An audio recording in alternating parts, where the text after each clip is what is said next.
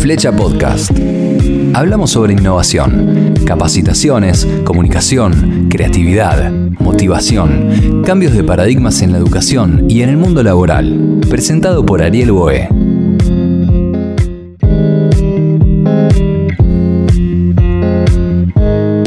Hola, ¿qué tal? ¿Cómo están? Bueno, bienvenidos a un nuevo capítulo de Flecha Podcast. Soy arroba Ariel Boe, Belarga OHE para todas las redes sociales. Allí me pueden encontrar. Hoy me toca hablar sobre team building junto con Néstor Goodman. Él es músico, licenciado en organización y dirección institucional, coach ontológico, socio fundador de Idea Viva, bueno, está muy relacionado a las capacitaciones, a la creatividad, es emprendedor, también es speaker. Eh, le damos la bienvenida a este capítulo. ¿Cómo estás, Néstor? Bienvenido. Hola, Ariel, ¿cómo estás? Gracias por invitarme. Todo bien. La verdad que estamos muy contentos de que estés. Bueno, gracias. Hace muchos años venís laburando en esto y me parece súper interesante que te acerques aquí al podcast. Bueno, muchas gracias, gracias, por invitarme. Bueno, vamos a hablar de. Vamos al hueso, hablamos directamente y nos metemos con ¿Qué es un team building? Bueno, muy bien. Como su nombre lo indica en inglés, que queda un poco más este, canchero, vamos a decir. se trata de la construcción de equipos de trabajo. Son actividades, experiencias que permiten a los equipos de las organizaciones de trabajo fortalecerse, trabajar mejor, eh, detectar eh, puntos de mejora, mejorar las relaciones, la integración, la identidad y eh, la eficiencia. Y fuera del aire hablábamos justamente de del, de, la historia de los team building, de la construcción de equipos, que viene desde 1920 aproximadamente. Sí, a ver, eso podemos encontrar algún antecedente allá atrás, allá lejos de hace tiempo. Son más recientes las prácticas de team building, pero a ver, yendo a la historia, podemos decir que en un momento de la historia, hace 100 años, un poco más de 100 años, en 1911, Frederick Taylor saca su famoso libro El Management Científico. Su enfoque es un poco, es mecanicista, así se lo llama, el enfoque mecanicista de la organización. Esto, para hacerlo, a ver, eh, rápido y gráfico, se ve muy bien en la película de Chaplin, Tiempos Modernos, donde el tipo está en medio de un engranaje de máquinas y es parte de la máquina. Y no existe eh, la persona humana ahí, sino eh, en tanto engranaje de una organización. Después aparecen otros teóricos como Henry Fayol o Elton Mayo o más tarde Abraham Maslow, que entienden que una organización de trabajo no, no pasa por una cuestión mecanicista, sino por una cuestión humana, por las relaciones, por la motivación, por el talento, bueno, por un montón de, prácticas que se empiezan a tener en cuenta y donde se empieza justamente entonces a, pensar que son las personas, los equipos y, el funcionamiento de esos equipos los que hacen que una organización sea eficiente y exitosa. Sí, claro. ¿Y, en qué consistiría un team building?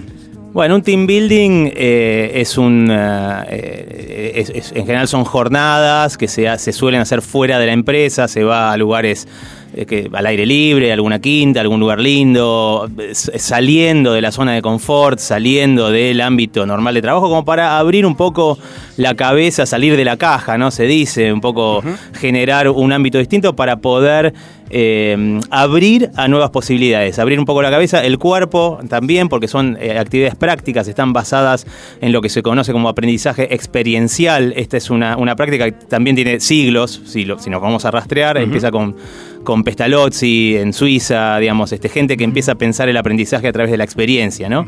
Entonces, a través de experiencias grupales, que generalmente son juegos, actividades recreativas, semideportivas, eh, que, permiten que permiten poner en juego justamente alguna competencia de equipo. Esto permite después al equipo reflexionar y detectar cuáles son las problemáticas más frecuentes y los puntos de mejora y delimitar acciones para eso, ¿no? Que les permitan crecer como equipo. Bueno, ahí en ese, en ese team building, digamos, en, ese, en esa construcción de equipos se encuentran desde el cadete hasta el jefe máximo, digamos. ¿Esa es la idea? esa es una idea, la verdad que es, diverso también. A ver, cuando uno se empieza a meter en, este mundo aparece mucha diversidad y esta diversidad tiene que ver con la necesidad de cada organización o de cada área, porque hay organizaciones, hay empresas que son enormes, ¿no? Que tienen 5.000 empleados o más.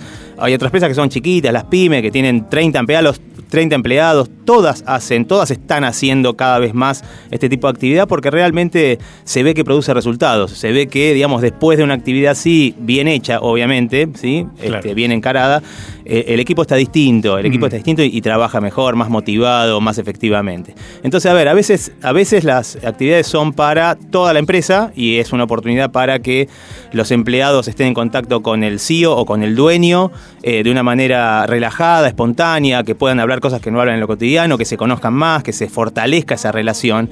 Y para el dueño también, porque a veces el dueño de una pyme, por ejemplo, está muy solo en su decisión, ¿no? O es una empresa familiar que están muy alejados de la gente y estas, y estas eh, prácticas permiten acercarse, permiten que haya mejor onda, mejor clima, eh, que se planteen incluso algunos temas que, que, pueden ayudar a mejorar. La gente cuando le das espacio hasta el... Esto, esto es lo que se conoce como Kaizen en Japón, ¿no? La práctica de la mejora continua, donde uh -huh. todos desde el, desde el, desde el presidente o el, o el, CEO hasta el de mantenimiento, siempre todos tienen capacidad de proponer mejoras. Por eso se habla también de colaboradores hoy en día, ¿verdad? Exactamente, sí, se está empezando a dejar de lado las terminologías más militaristas como superiores, inferiores, ¿no? Este, mi superior, y hablar de más horizontalmente, ¿no? Está funcionando mejor el, el mundo de esa manera. Y hay diferentes tipos de team buildings, por lo que veo. Ah, bueno, hay actividades al aire libre, como decías vos, hay viajes, incluso hay gente que hace viajes a, al interior del país o incluso por fuera, al exterior también. Eh, cada cada eh, temática o cada práctica de team building eh, apunta a, a, diferentes áreas, como decías vos, y a diferentes objetivos. ¿O, o cómo es la cosa? Sí, a ver, el, el, objetivo en general más o menos siempre el mismo, es fortalecer el equipo, detectar puntos de mejora, hacer que el equipo funcione mejor, con mejor clima, más integrado y más eficiente. ¿sí? Más o menos en general pasa por ahí, hay algunas por ahí eh, variables, algunos matices que quizá puede plantear cada empresa según el contexto en el que esté. Cada empresa es un mundo, hay que decir esto. La verdad que cada organización tiene su cultura, eh, su, su, forma, su cultura teórica y su cultura práctica, digamos. Entonces ahí empiezan las diferencias. Y, y a ver, y estos que vos decís, estos viajes, o sí, irse a hacer rafting o hacer eh, automovilismo, bueno, esto ya es un nivel quizá es más caro, vamos a decir. A ver, una pyme no, no lo suele hacer porque es más difícil para la pyme, es otra realidad muy distinta a la, a la gran empresa. Nosotros trabajamos con todas, ¿eh? Uh -huh. Trabajamos con empresas muy, muy grandes internacionales y trabajamos con pyme. Y la verdad que a todas les ponemos la misma energía porque a, nos gusta y a, a, todos les sirve esto. Pero bueno, a veces las empresas grandes necesitan eh, hacer algo para sus gerentes. Por ahí tenés un equipo de 100 gerentes o 50 gerentes este, que ya hicieron muchas cosas y ya, ya pasaron por muchas actividades, ¿no? Y ya, ya no, no los vas a sorprender tan fácilmente. Entonces ahí sí hay que ser más creativo y poner algo más de calidad y un viaje y algo distinto. Y siempre estamos buscando eh, eh, la, la, propuesta rupturista o disruptiva, que es una palabra que ahora se usa mucho. Algo disruptivo nos piden todos eh, que queremos que vengan ustedes porque queremos que hagan algo disruptivo y bueno, ahí sí, tenés que ver eh, por ahí algo que puede ser un viaje, algún lugar eh, distinto. ¿sí? Viene, viene desde la experiencia, ¿no? Se está hablando mucho de las experiencias. Bueno, eh, ¿para qué sirve? Ya más o menos lo entendimos, en qué consiste. Hay, hay ciertos pasos, porque vos dijiste antes, bien hecho, un team building bien hecho tiene objetivos y logra sus objetivos. Hay algunos pasos, se trabaja con eh, la empresa, ¿cómo llegás a eso? ¿Hay un, hay un estudio previo? ¿Cómo, cómo sí. laburás vos eso? Sí, a ver, acá vamos a, me gustaría dividir como en dos planos, ¿no? Esto de que salga bien, ¿no? Sí.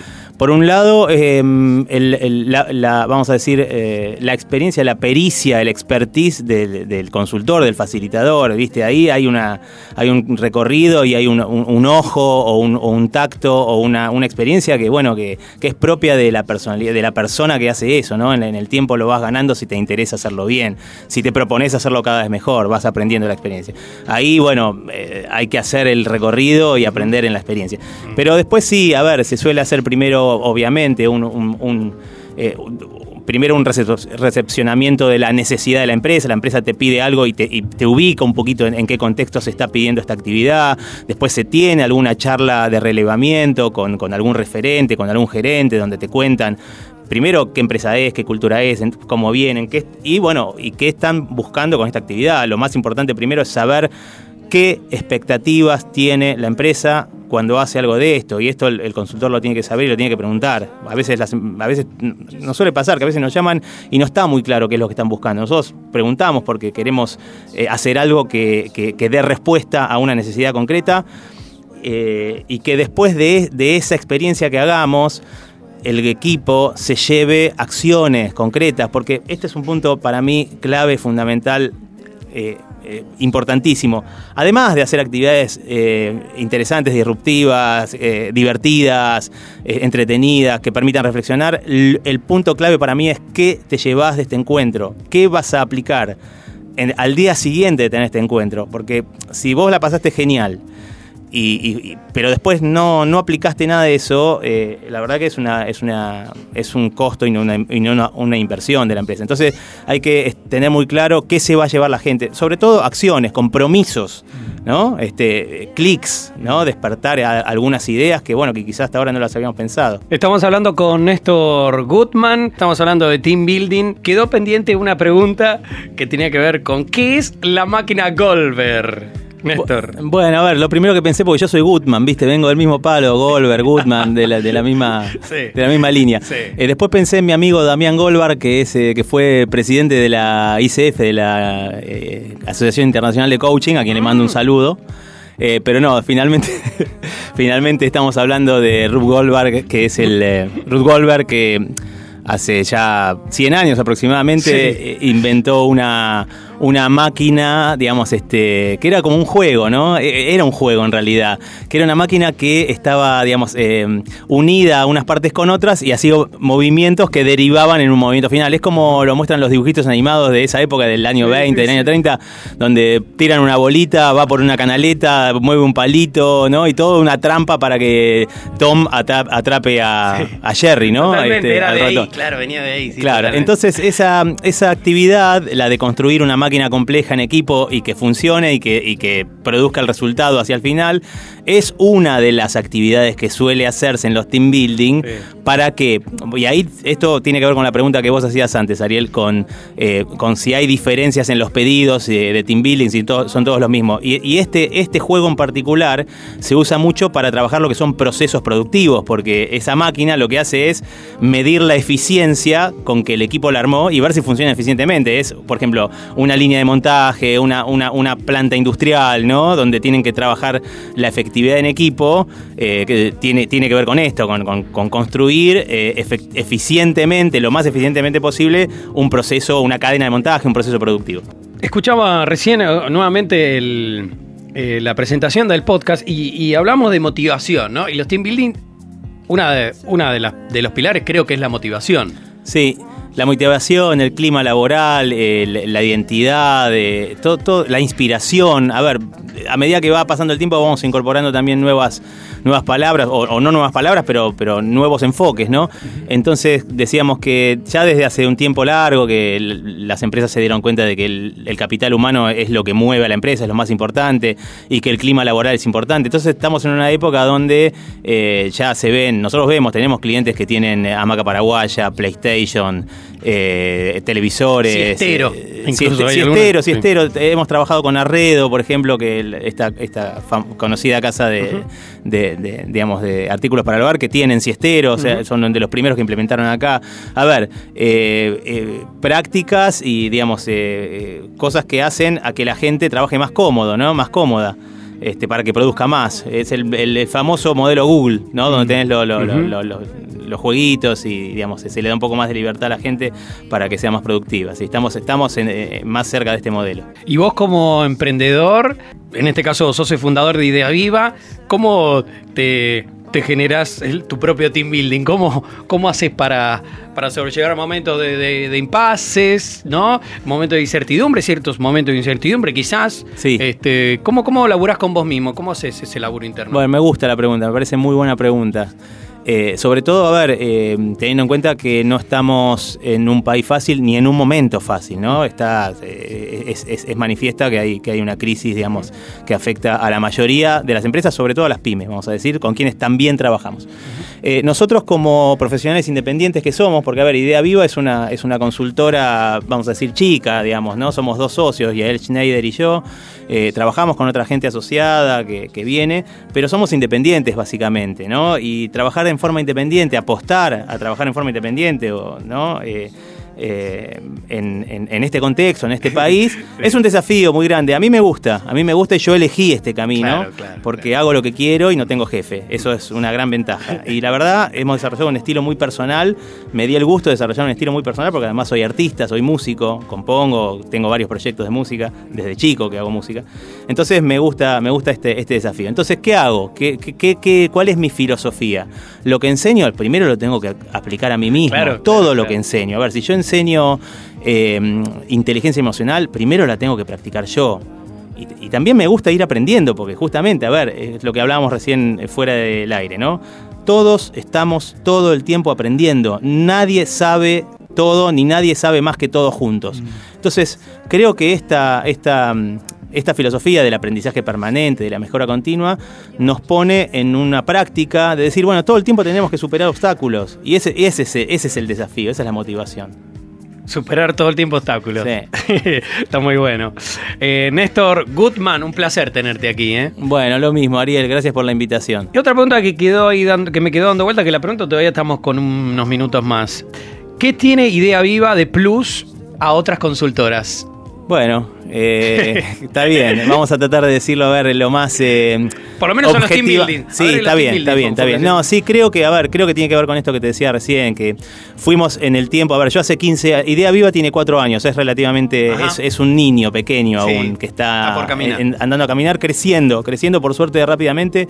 Creo que gracias a el, esfuerzo, la, cabeza, la estrategia que le ponemos, las horas silla, las horas culo, vamos a decirlo rápidamente, que le ponemos, perdón por ser en el aire de, tan explícito, que le ponemos todo el tiempo eh, y también eh, por, por, estar todo el tiempo haciendo cosas, porque estamos todo el tiempo haciendo cosas, pensando cosas, buscando nuevas propuestas, nuevas actividades. Cada, cada pedido que nos hacen es un trabajo nuevo para nosotros donde nos basamos en lo anterior, pero siempre producimos nuevas actividades y nuevas propuestas buscamos la calidad en el detalle obsesivamente, sobre todo mi socia y a él. A ver, yo soy más artista, soy más creativo.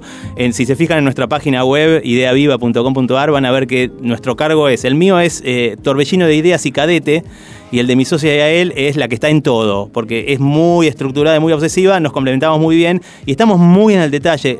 Nos preocupa mucho que la actividad salga perfecta. Y eso el cliente lo aprecia. Y, y también a ver, estoy nombrando varias cosas, como verás, eh, que creo que son diferenciales, ¿no? no porque otra gente no lo haga, digamos, pero creo que hemos desarrollado un estilo propio, hemos desarrollado un estilo propio que consiste en esto, en, la obsesión en el detalle, en la calidad, en el estar atentos a la necesidad específica de cada cliente y de cada área, y en la parte artística y creativa, porque creo que el hecho de que yo sea músico y compositor no es ajena a, a lo que hacemos, se ve en, lo que hacemos, que hay mucha creatividad y mucho humor también espontáneo y mucha frescura. Néstor Goodman pasó por Flecha Podcast. Muchas gracias. Gracias a vos, Ariel, un gusto.